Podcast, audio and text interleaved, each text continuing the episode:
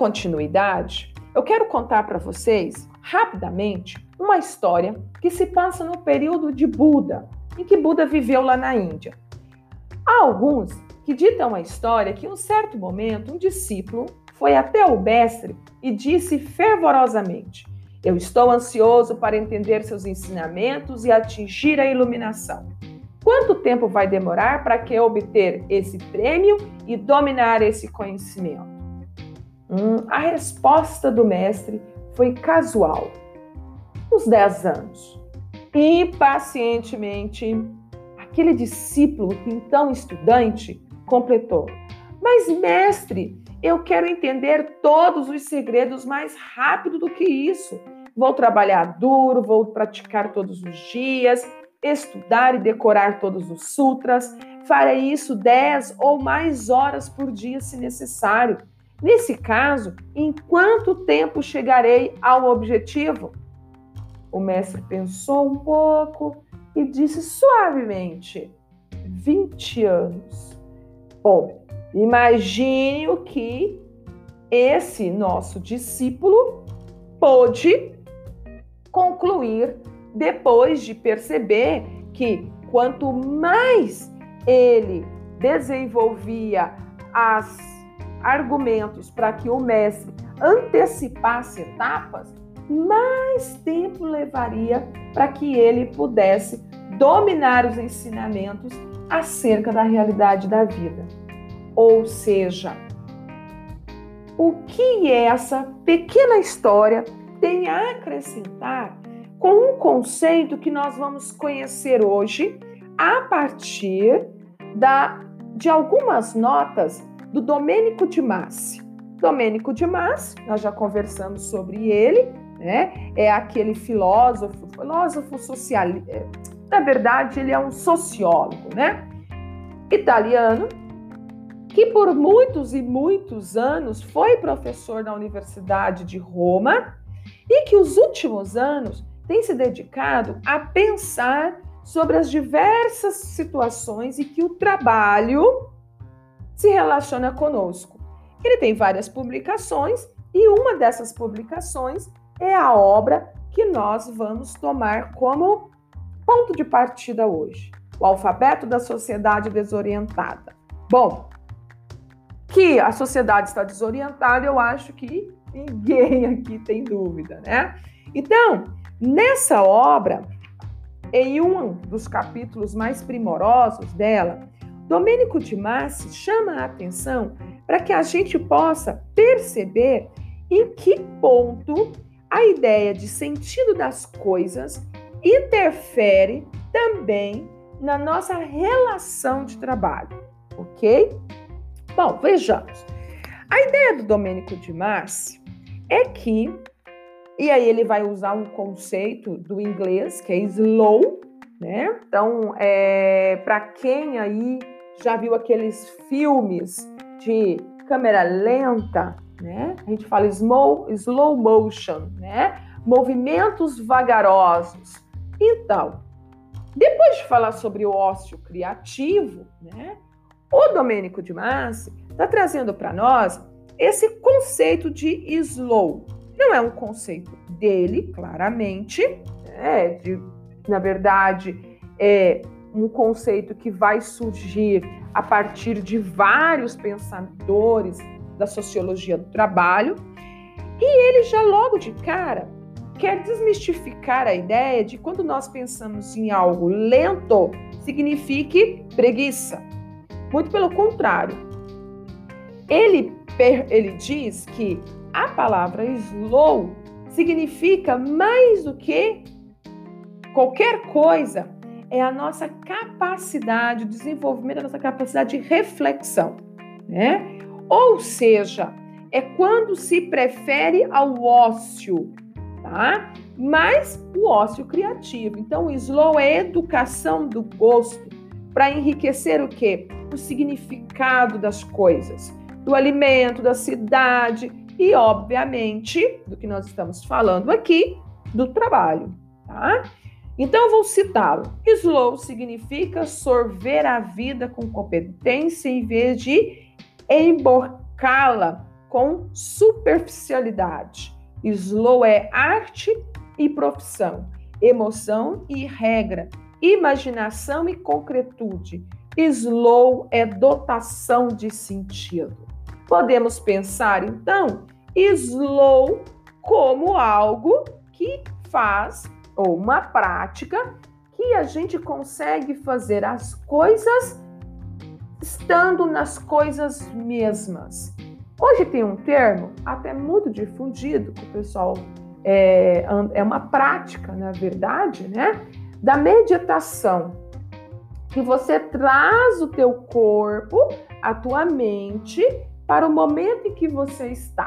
Bom, grosso modo, podemos pensar o slow que o Domênico aqui pro, propõe como realizar alguma coisa de modo que todos os nossos sentidos estejam naquela realização, naquela prática, naquele momento, ok? Bom, por que, que Domênico de Massa está propondo isso? Segundo ele, porque nós agora, né, em um período pós-industrial, simplesmente temos uma forma de obsessão pelo tempo certo? Nós somos obcecados pelo tempo. Nós geralmente né, ouvimos pessoas dizerem e também dizemos: estou correndo contra o tempo, preciso de mais tempo, o tempo me escapa, eu não eu preciso controlar o tempo, não tenho controle de tempo, o tempo passa rápido demais. Tudo isso né, é, diz respeito há uma forma de desorientação em relação a esse organismo, essa dimensão que é próprio da realização da nossa vida. A nossa vida, que é um movimento, se faz a partir do tempo, certo? Relação física, espaço e tempo, ok? Então, que acontece é que parece que nós não estamos muito bem acertados com essa dimensão do tempo, né? Ah, o Domênico conta uma história também de uma, na verdade, um encontro que ele teve com um mestre indígena, Tuiuvi. O Tuiavi, ele diz o seguinte quando comenta, quando eles estavam comentando acerca do tempo, né? Nunca entendi muito bem essa coisa e penso justamente que se trata de uma grave doença. O tempo foge de mim. Então, para o nativo, essa coisa de que nós estamos né, durante boa parte da nossa vida é, ensandecidos com o controle do tempo, parece ser uma espécie de doença ou uma, uma espécie de neurose, para usar aqui um termo da psicanálise, certo? Mas aonde que está, talvez, o início disso? Por que nós nos comportamos dessa forma?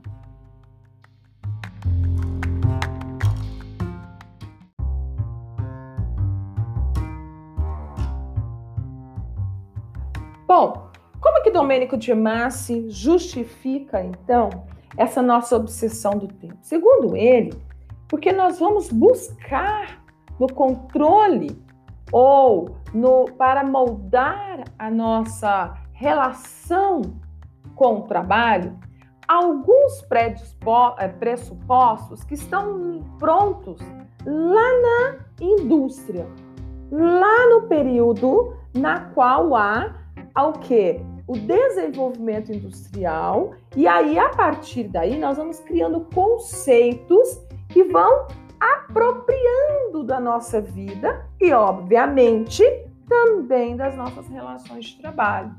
Então, há dentro da nossa concepção de trabalho conceitos do tipo: a eficiência se vem pela velocidade, a que se produz algo, pela corrida ao sucesso, além de trazer com isso ideias de que se nós estamos em um movimento contrário a essa busca frenética, nós estamos simplesmente atrasados no tempo, parados no tempo.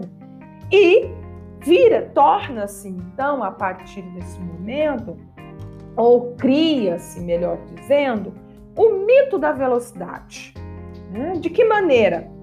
Quando nós temos como paradigma das relações de trabalho ao invés do slow, que é aquela situação na qual as coisas vão tendo um movimento natural, o fast. Né? Nós temos a comida, os fast food, né? comida rápida, rápida, ou seja, tudo muito rápido. Uh, todas as coisas devem ser feitas com a máxima rapidez. Terminado uma coisa, é preciso imediatamente começar outra.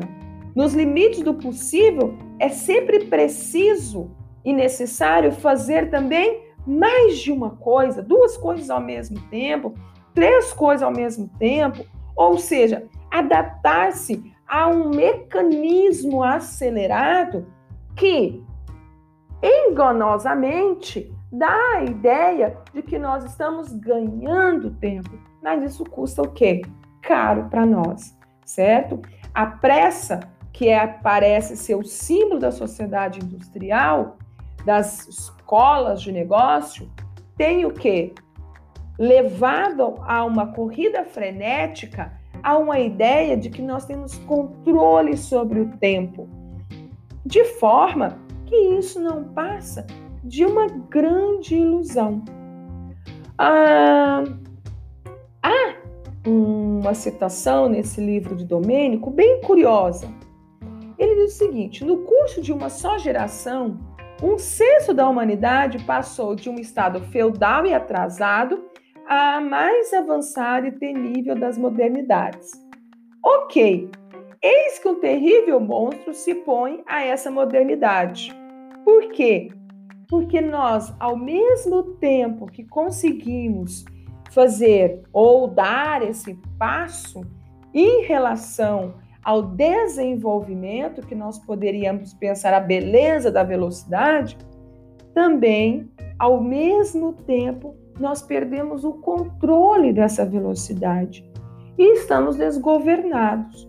Não temos mais controle do tempo e nem do espaço, né? E estamos simplesmente capotados dentro das nossas expectativas. Quais as consequências disso? Muitas. Algumas delas, né, sérios transtornos psíquicos que levam o quê?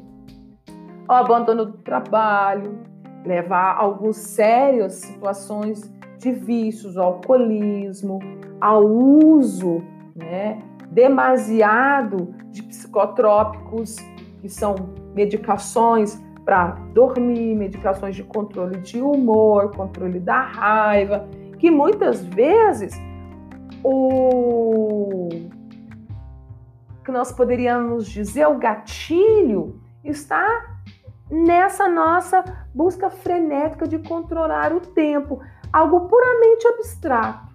Né? Ah, então, o mundo industrial, de acordo com a perspectiva do Domênico de Mas é obcecado pela quantidade de coisas em que fazemos e também pela quantidade de coisas que podemos consumir.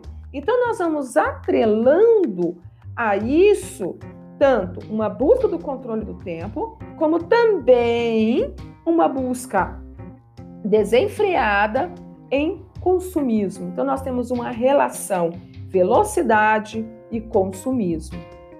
Que fim que vão dar essas, né, essas duas dimensões?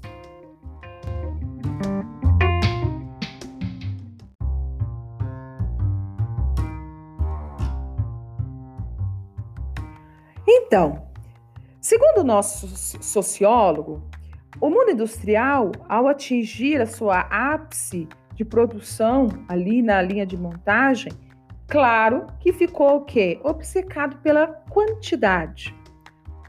Bom, isso vai também interferir no comportamento humano. É como se nós transferíssemos os conceitos da indústria para organizar a nossa vida humana. A lógica da indústria agora tornando-se uma lógica da existência humana, de modo que há então uma padronização do comportamento, aliada a uma administração científica da relação entre homem e máquina.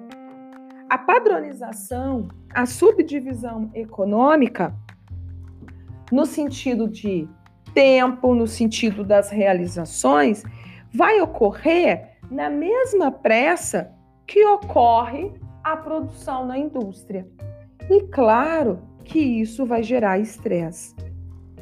Nesse mundo, agora, sobre a lógica da indústria, nós temos quantidade, racionalidade, separação, velocidade, em vistas da qualidade, dos sentimentos, da motivação, do gosto, da reflexão, do convívio, da pausa, do slow. Ou seja, nós temos um fast versus o slow, que está longe já das nossas vistas. E isso vai fazer com que haja uma necessidade quantitativa de dinheiros e bens para o quê? Para atender a demanda qualitativas de introspecção, de diversão e de beleza. Tudo custa, tudo vale alguma coisa, tudo tem um preço. E isso está pautado, então, nessa lógica em que nós temos que administrar bem o tempo para que a gente possa manter esse controle sobre a quantidade das coisas de uma forma racional e veloz, obviamente. E aí está de fora, então, toda e qualquer ideia de controle ou mesmo de deixar passar, certo? De, de parar. Tanto é que agora, qual que é o grande desafio em meio a essa pandemia que nós temos no mundo? Né? Qual que é o slogan de vários setores da indústria, do comércio? É o quê? Não pode parar. A cidade não pode parar, a vida não pode parar, a indústria não pode parar, a economia não pode parar. E impressionante nós não vemos esse discurso no sentido da vida humana.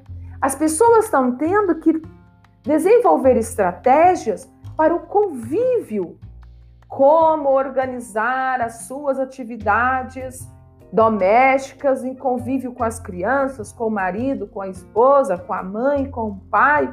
Algo que deveria ser natural tornou-se um desafio para nós, a pura convivência. Há um filósofo, é, o nome dele é Herbert Marcuse, ele pertence a uma importante escola filosófica que dá início no, no início da década de 20 do século passado, Herbert Marcuse. Ele vai trazer para nós um conceito de homem unidimensional. O que, que significa esse homem unidimensional? É que o homem perdeu a sua dimensão de humano e agregou a ele a dimensão da máquina. Então, todo o organismo, toda a sua forma de pensar e agir está pautado em quê? Em uma administração científica padronizada. Então, nós vamos, a partir dessa, né, desses conceitos, julgar todas as nossas ações. Né? Ah, aquela pessoa não é eficiente. Esse relacionamento que eu tinha, eu acabei por terminá-lo porque ele não gerava qualidades. E nós, eu estou falando de uma pessoa ou estou falando de uma máquina? E no ambiente de trabalho, por vezes, nossas relações são pensadas né, nessa temática. Então, o que, que acontece nessa nova organização capitalista do trabalho? Né? Acontece, então, uma forma de autoritarismo dessa lógica hum, e de imposta aos trabalhadores. Então, a linha de produção, ela se torna alienada. Nosso sistema social, por exemplo, vai o quê? Vai trazer aí né, situações de racismo, situações de manipulação midiática, valores, né, puramente administrativos, agora ganhando é, status de valor moral. Nós temos uma acumulação desmedida de bens e dinheiro, em contraponto, uma desigualdade social tremenda, o sucesso a qualquer custo. Então, pressa, eficiência se torna o quê? Valores absolutos de uma sociedade em que esse homem unidimensional vive de uma espécie de anomia social. Todo mundo está contrariado. Não vou dizer todo mundo, há alguns que são felizes dentro dessa lógica maluca, né? Entretanto, boa parte vive essa lógica contrariados.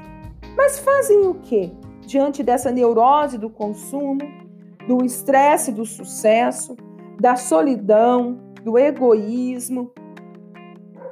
Nada. Estamos apáticos. É uma anomia da sociedade.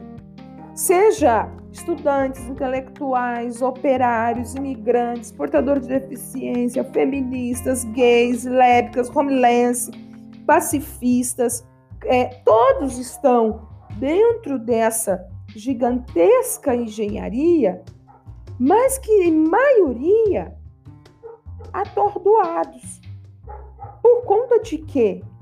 Por conta de não conseguir sair desta lógica que nada mais é um mito, um mito da velocidade, um mito de, da eficiência, um mito da realização, um mito da produtividade, o um mito do consumo e que, por final, quando pensado dentro da medida do homem, do próprio homem, da, da, da questão existencial humana é devastador.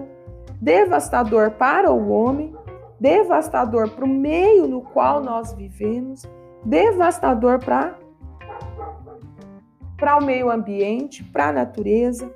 É uma ruptura do humano com o mundo. É como se nós estivéssemos fora da realidade é uma descentralização das nossas vontades, da nossa participação no mundo a uma espécie de necropolítica. Ouvi esse conceito outro dia e gostei. É uma política oposta à vida. É uma política da morte, onde nos orientamos pelo PIB. O PIB é um parâmetro de bem-estar. Se o PIB de um país vai bem, significa que a sua sociedade vai bem. E será que existe essa relação direta mesmo?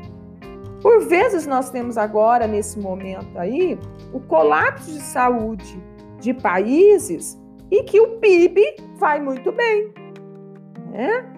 Mas nós vamos perceber que a vida do cidadão não acompanha esse PIB. Então, se esse PIB está servindo como parâmetro, não está servindo para dar sentido à vida humana, aos trabalhadores. É uma outra organização, certo?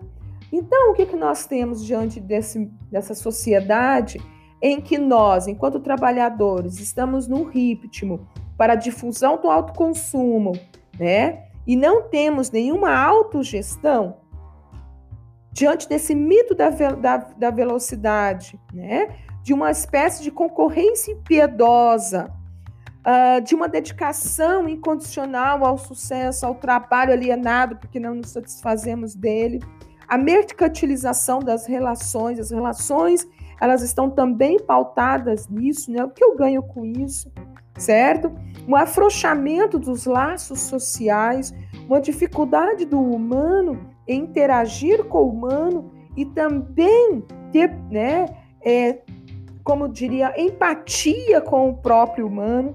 Como conseguir, então, sair fora, né, desse dessa condição fast de certa forma, nos reconciliar com o slow, né? Reapropriar o sentido da nossa vida, das nossas relações de trabalho, a partir de um norte diferente da lógica do da indústria, da lógica da sociedade industrial.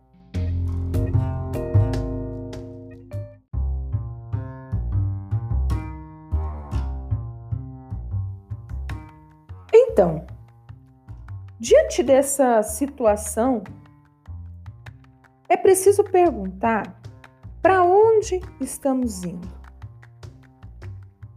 A interação da, do produtivismo, do consumismo, né, essa loucura industrial, a desorientação, a sensação de crise que estamos vendo diante dos nossos olhos, é inquestionável que o nosso modelo de gestão industrial, o nosso modelo de gestão do âmbito do trabalho precisa ser revisto. Quando nós temos hoje toda uma tecnologia capaz de produzir na mais alta eficiência e performance, e temos um quinto da, de humanidade consumindo quatro quintos da riqueza mundial, devemos nos perguntar: para onde estamos indo? Jogamos fora metade dos produtos armazenados nas nossas geladeiras.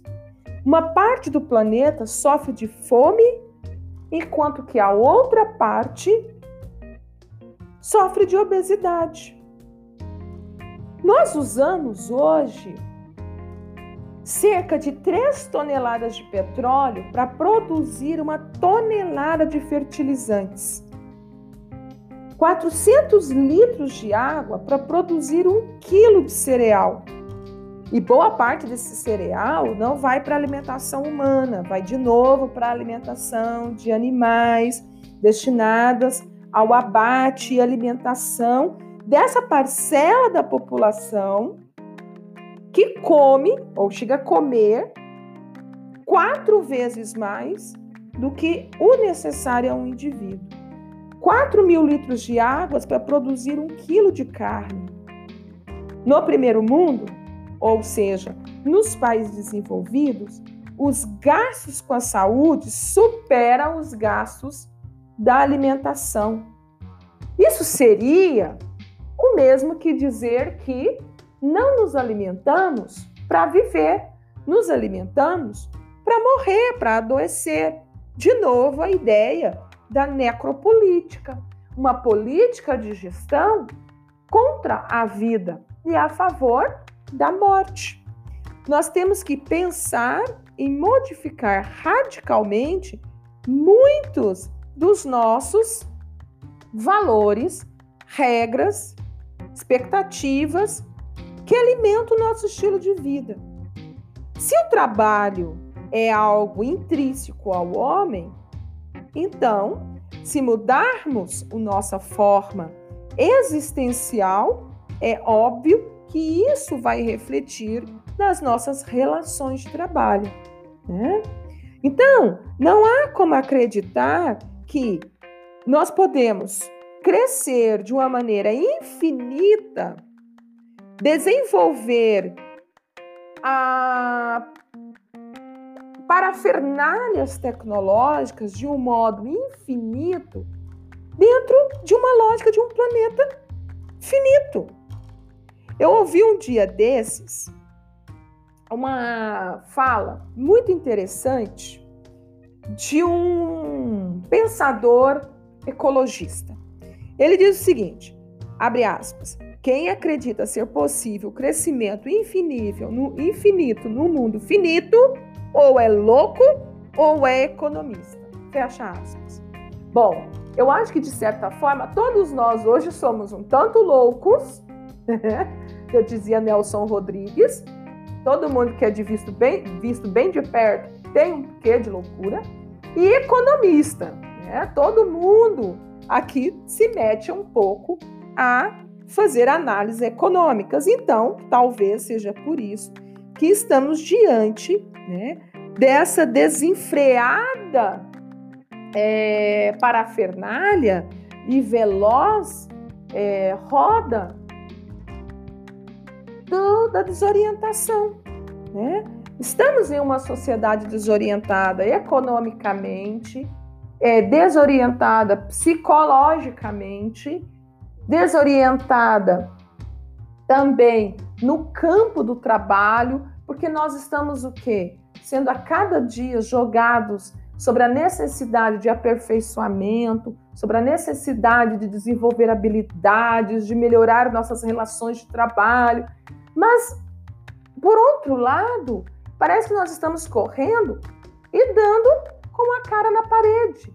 Não estamos seguindo de uma maneira que essas exigências, quando satisfeitas, geram algum tipo de prazer, né? Ah, e aí, diante disso, nós vamos ter que concordar com alguns pensadores que, por vezes, são até considerados pessimistas, que nós estamos diante de uma catástrofe. E que agora a única coisa não é evitá-la, porque ela já está posta, é limitá-la, evitar que ela dê o que mais prejuízos do que já está posto, né? Uh, nós temos aí, por exemplo, a questão do desaparecimento de várias espécies animais, vegetais, provocadas por conta dessa nossa lógica, né, de produção. Mas hoje nós temos também, dentro dessa lógica, o desaparecimento até mesmo de traços humanos fundamentais para nós, para nossa sobrevivência e para a sobrevivência dos futuros, das futuras gerações. A empatia é uma delas. Em um mundo em que a lógica é o quê? Acelerar, velocidade, produzir, né? Produzir de que forma? Eficiente, buscar a todo preço o sucesso, pular etapas. Ou seja, qual é a lógica? Nós estamos simplesmente abrindo mão dos sentimentos. Estamos abrindo mão de pensar o mundo que estamos deixando para futuras gerações. E não são futuras gerações para daqui 100 anos, não, daqui 10 anos, 20 anos. Né? Então, é prova de que esse sistema econômico nosso e as nossas relações de trabalho que são advindas dessa, desse sistema econômico, fundado no crescimento, tal forma que está posta, está francamente solapado. É como se nós, assim, essa lógica gritasse agora: a festa acabou. Não há mais nenhuma forma econômica e financeira que dê conta de resolver todo esse descrescimento existencial provocado na sociedade. Bom, alguns pensadores vão pensar né, é, uma forma de refutar essa lógica que eles chamam de ecobusiness, né? Que é uma espécie de um hormônio, tá? Que colocou a todos nós nessa esteira de produção e consumo. Eles vão suscitar aí alguns fatores que vão alimentar no modo de vida o qual nós estamos hoje vivenciando, que seria né, a publicidade, os bancos, as dívidas, a vaidade e a obsolescência.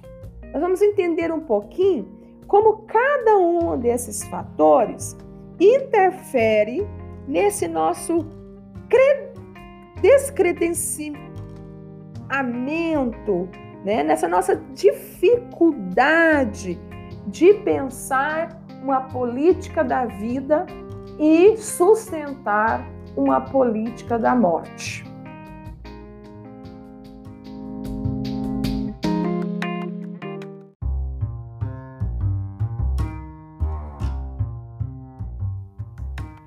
Então, diante dessa situação, é preciso perguntar para onde estamos indo. A interação da, do produtivismo, do consumismo, né, essa loucura industrial, a desorientação, a sensação de crise que estamos vendo diante dos nossos olhos, é inquestionável que o nosso modelo de gestão industrial, o nosso modelo de gestão do âmbito do trabalho precisa ser revisto.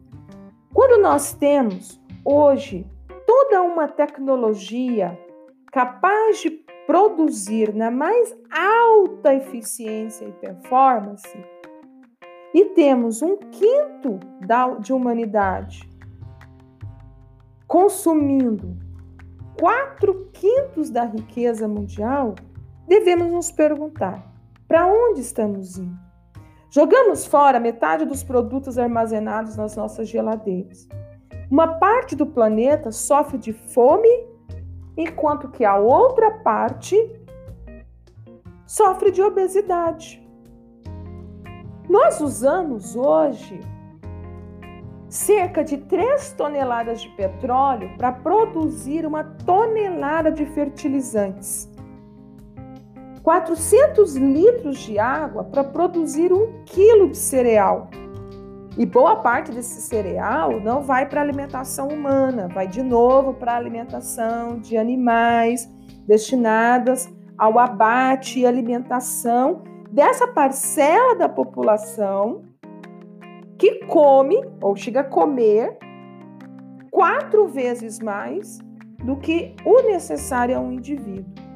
4 mil litros de água para produzir um quilo de carne. No primeiro mundo, ou seja, nos países desenvolvidos, os gastos com a saúde superam os gastos da alimentação.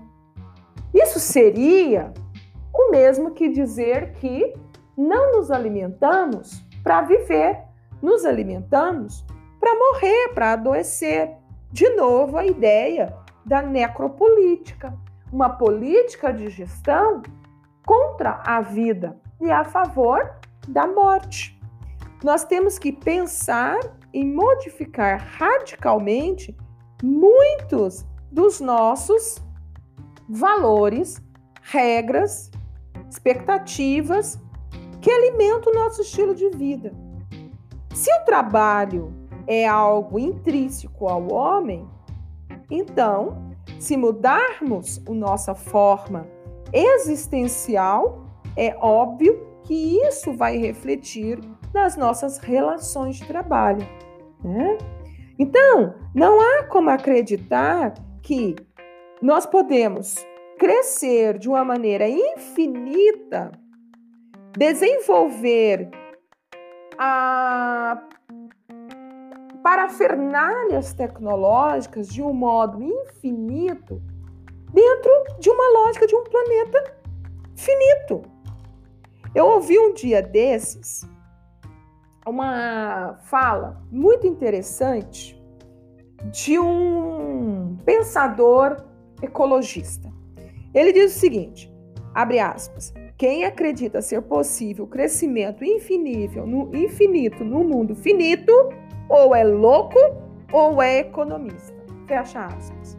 Bom, eu acho que de certa forma todos nós hoje somos um tanto loucos, eu dizia Nelson Rodrigues, todo mundo que é de visto bem, visto bem de perto tem um quê de loucura, e economista, né? Todo mundo aqui se mete um pouco a fazer análises econômicas. Então, talvez seja por isso que estamos diante né, dessa desenfreada é, parafernália e veloz é, roda do, da desorientação. Né? Estamos em uma sociedade desorientada economicamente, é, desorientada psicologicamente, desorientada também no campo do trabalho, porque nós estamos o quê? Sendo a cada dia jogados sobre a necessidade de aperfeiçoamento, sobre a necessidade de desenvolver habilidades, de melhorar nossas relações de trabalho. Mas, por outro lado, parece que nós estamos correndo e dando com a cara na parede. Não estamos seguindo de uma maneira que essas exigências, quando satisfeitas, geram algum tipo de prazer, né? Ah, e aí, Diante disso, nós vamos ter que concordar com alguns pensadores que, por vezes, são até considerados pessimistas, que nós estamos diante de uma catástrofe. E que agora a única coisa não é evitá-la, porque ela já está posta, é limitá-la. Evitar que ela dê o que? Mais prejuízos do que já está posto, né? Uh, nós temos aí, por exemplo, a questão do desaparecimento de várias espécies animais, vegetais, provocadas por conta dessa nossa lógica né, de produção. Mas hoje nós temos também, dentro dessa lógica, o desaparecimento até mesmo de traços humanos fundamentais para nós, para nossa sobrevivência e para a sobrevivência dos futuros, das futuras gerações. A empatia é uma delas. Em um mundo em que a lógica é o quê? Acelerar, velocidade, produzir, né? Produzir de que forma? Eficiente, buscar a todo preço o sucesso, pular etapas. Ou seja, qual é a lógica? Nós estamos simplesmente abrindo mão dos sentimentos. Estamos abrindo mão de pensar o mundo que estamos deixando para futuras gerações. E não são futuras gerações para daqui 100 anos, não, daqui 10 anos, 20 anos. Né? Então, é prova de que esse sistema econômico nosso e as nossas relações de trabalho que são advindas dessa desse sistema econômico, fundado no crescimento, tal forma que está posta, está francamente solapado. É como se nós, assim, essa lógica gritasse agora: a festa acabou.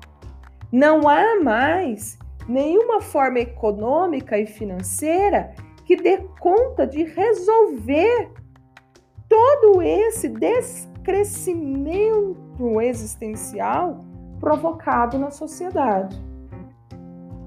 Bom, alguns pensadores vão pensar né, é, uma forma de refutar essa lógica que eles chamam de ecobusiness, né? Que é uma espécie de um hormônio, tá?